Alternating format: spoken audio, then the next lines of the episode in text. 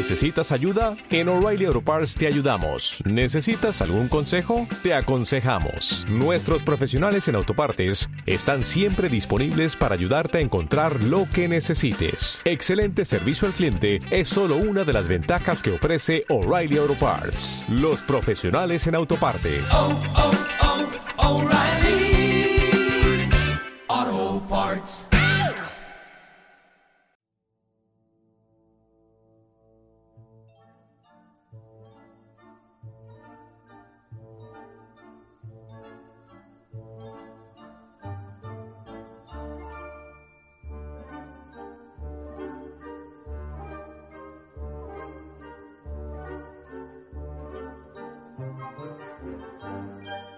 Hola a todos, soy Nicolás Egea y esto es Palabras Necias en Musicast.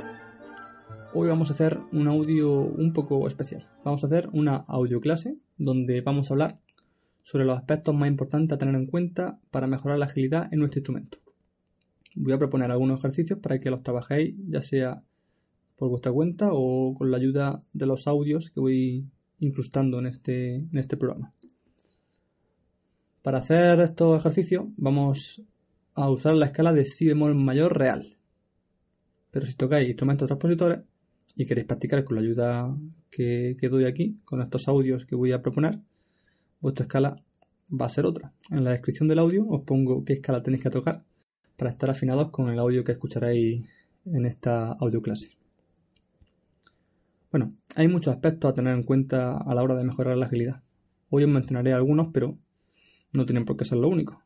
Mm, ya sabéis que yo doy aquí mi experiencia, las cosas que a mí me, me dan bien, mi opinión sobre, sobre todas estas cosas.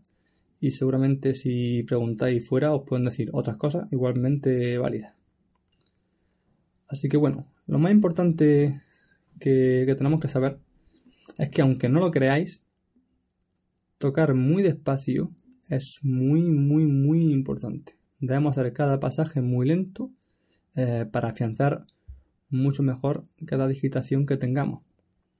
Isaac Perman es considerado uno de los mejores violinistas del mundo, si no el mejor. Y siempre dice esto, para tocar rápido, primero hay que tocar lento. Y de la manera más, más perfecta posible, y lento y reflexionando sobre lo que está haciendo. Si esto es tan importante para el estudio diario de uno de los mejores del mundo, tiene que ser el doble de importante para todos nosotros. Lo segundo que debemos hacer es sabernos muy bien la nota de lo que estamos tocando. Recordad lo que dije en el audio anterior. Si el pasaje que estáis estudiando está en una tonalidad que no controláis demasiado, será muy difícil hacer frente a esa partitura. Así que es muy buena idea practicar la escala y arpegios pertenecientes a la tonalidad en la que esté ese pasaje. Para el estudio de ese pasaje, o en su caso, de esa escala y arpegio, necesitamos mucha relajación en los dedos y mucha precisión en cada nota. Yo siempre digo de manera algo cómica a todos mis alumnos que le peguen viaje. Vamos, que golpeen prácticamente las llaves, los pistones, las válvulas, las teclas, las cuerdas. Todo esto sin perder la relajación. Esto mayormente es colocar la posición con decisión. Haciéndolo así se crea una mejor memoria muscular que si colocamos la posición con desgana, que es algo que pasa bastante a menudo. Bien, a continuación os voy a proponer unos cuantos ejercicios que podemos realizar para mejorar esa agilidad. Necesitamos un metrónomo con un pulso de 60 a la negra.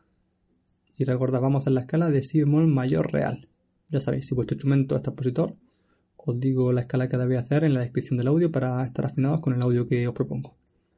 Vamos a hacer corcheas, es decir, por cada pulso vamos a hacer dos notas. Podéis hacerlo legato o estacato. Yo os propongo hacerlo dos veces. Primero legato y segunda staccato. Haremos cuatro pulsos en los que repetiremos las dos primeras notas de la escala en cada pulso. Sin parar, haremos cuatro nuevos pulsos repitiendo la segunda y la tercera nota de la escala. Y así hasta completar una octava. Podéis hacer este ejercicio en lugar de con una escala con las notas del pasaje que estáis estudiando. Así mejoraréis la memoria muscular de, del paso de una posición a otra. Aunque no sea exactamente el ritmo que tenéis en ese pasaje, Hacerlo así ayuda mucho a tener clara la digitación. A continuación os pongo dos audios. Uno para que os ayude no solo al tempo que debéis llevar, sino también a la afinación de estas notas. Y en el segundo audio os quito la parte que debéis hacer con vuestro instrumento para que intentéis afinar con el acompañamiento que sugiero. Podéis darle hacia atrás al audio tantas veces como necesitéis. Y además os pongo en la descripción donde sigo con las explicaciones por si queréis saltar todas estas partes de, tocar.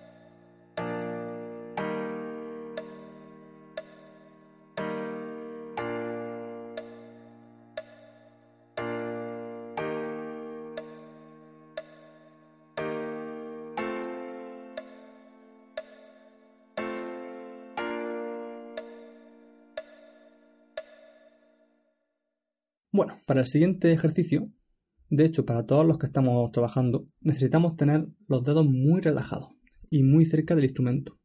Vamos a intentar no levantar mucho los dedos porque nos va a perjudicar muchísimo si queremos tocar pasajes rápidos.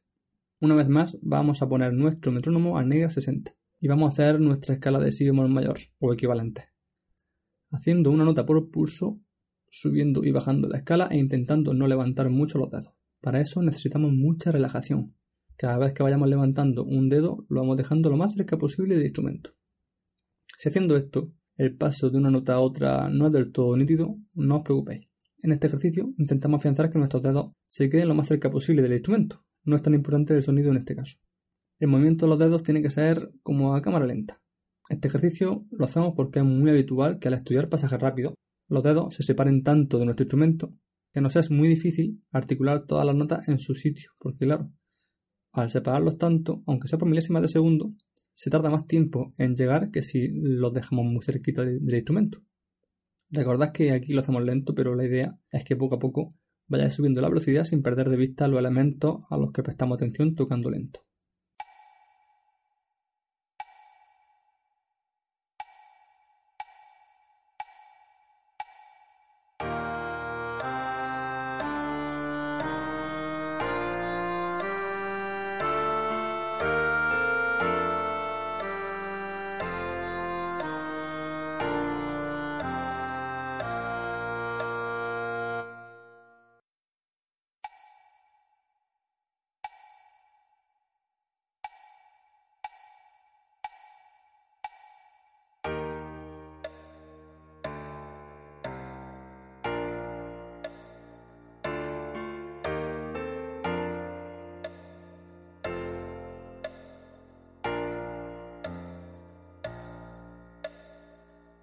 El siguiente ejercicio que voy a proponer sirve muchísimo, una vez más, para memorizar bien el paso de una digitación a otra.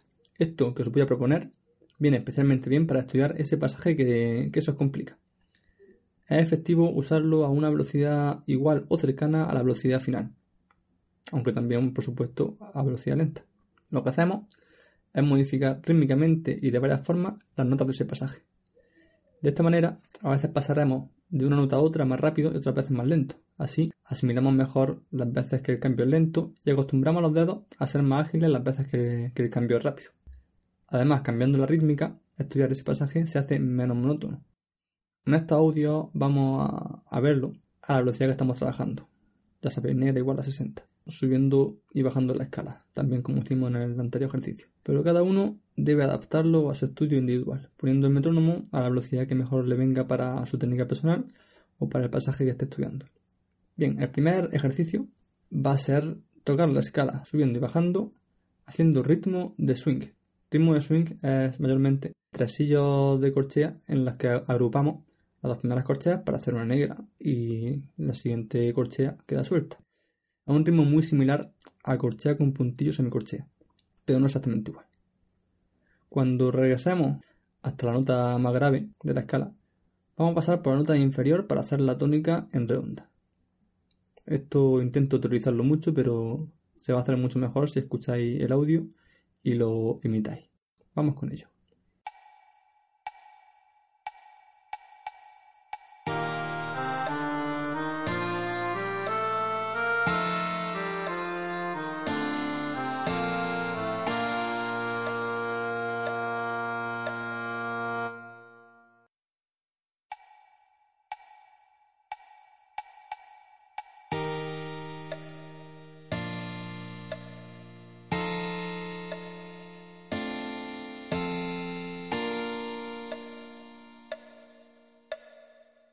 Continuación, el ritmo que haremos será de semicorchea, corchea con puntillo.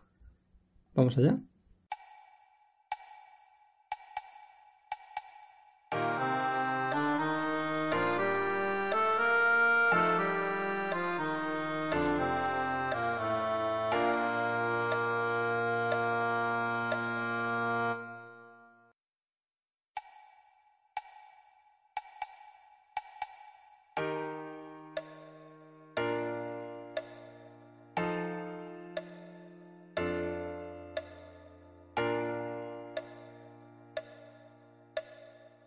En tercer lugar, lo haremos con tresillos de corchea repitiendo la última nota para que todo cuadre.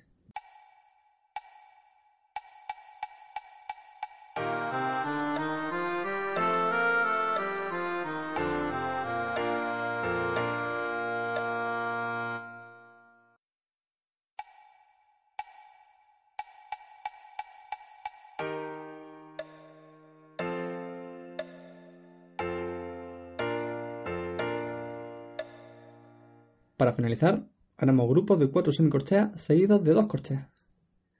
Para que el ejercicio una vez más cuadre debemos bajar hasta la sensible y volver a subir a la tónica al terminar. Por ejemplo, en la escala de si bemol mayor, las cuatro últimas semicorcheas son re, do, si, la, si. ¿Veis? Hemos llegado al si bemol, hemos bajado al la y hemos vuelto a subir al si bemol. Y esa última sería una redonda. Si tenéis dudas, ya os digo, primero escucharlo controláis muy bien cómo está organizada la escala y, y ya lo podréis imitar perfectamente.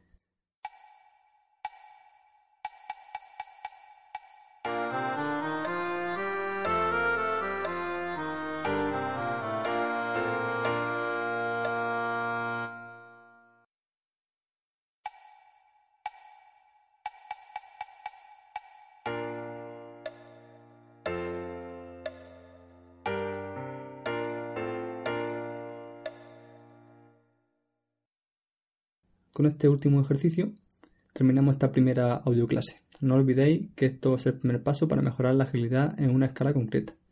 Pero es vuestro trabajo ir subiendo la velocidad poco a poco, prestando mucha atención a hacer las cosas lo más perfecto posible. Y por supuesto, hacerlas en, en muchas más escalas, no solamente en la que hemos trabajado hoy. Creo que en Evox hay un botón para subir la velocidad del audio. No sé cuánto sube la velocidad ni hasta cuánto puede llegar pero bueno, si investigáis quizás sea una opción para trabajar más con estos materiales. Muchas gracias a todos por vuestra atención. Os recuerdo que podéis escribirme cualquier duda, sugerencia o consulta a mi correo electrónico negea.palabrasnecias.gmail.com o mi cuenta de Twitter arroba palabrasnecias barra baja. Un abrazo y nos escuchamos en la próxima.